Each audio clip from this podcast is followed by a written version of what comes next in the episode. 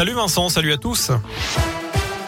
Et une info pratique avec euh, ces difficultés à prévoir sur les rails à partir de ce soir. Quatre syndicats auvergnats ont déposé un préavis de grève générale jusqu'à mercredi matin. Ils s'opposent notamment à la réduction des effectifs et à la dégradation de la sécurité sur le réseau ferroviaire. Un rassemblement régional est prévu demain sur le parvis de la gare de Clermont à partir de 10h30.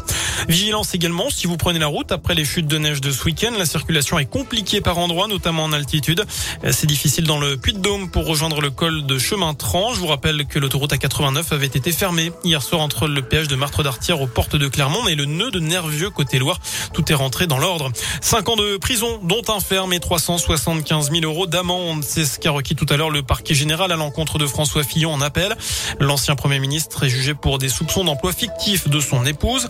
L'accusation a également demandé 10 ans d'inéligibilité. Quant à Pénélope Fillon, il a été demandé deux ans de prison avec sursis, 100 000 euros d'amende et deux ans d'inéligibilité. L'inquiétude autour du variant Omicron, plus encore que le Delta, qualifié d'inquiétant pour l'Organisation mondiale de la santé. En France, une petite dizaine de cas suspects a été détecté selon le ministère de la Santé.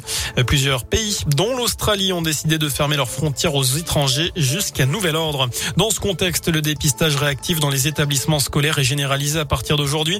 C'est un protocole permettant de tester l'ensemble d'une classe de primaire lorsqu'un cas de Covid-19 est détecté. L'idée étant de permettre aux élèves testés négatifs de retourner en classe. Plus de 40 000 boîtes d'autotest doivent être acheminées cette semaine à tous les élèves de 6e de l'académie. Un mot de sport pour terminer, du foot, le jour J pour le Ballon d'Or. Qui sera le successeur de Lionel Messi? Eh Bien, ça pourrait très bien être Lionel Messi, justement, la réponse dans les prochaines minutes. Et puis le tirage au sort des 32e de finale de la Coupe de France en ce moment, avec l'entrée en lice des clubs de Ligue 1 et notamment le Clermont Foot. Voilà pour l'essentiel de l'actu. Passez une très bonne soirée. Je vous dis à demain et je vous laisse en compagnie de Vincent et de Nico.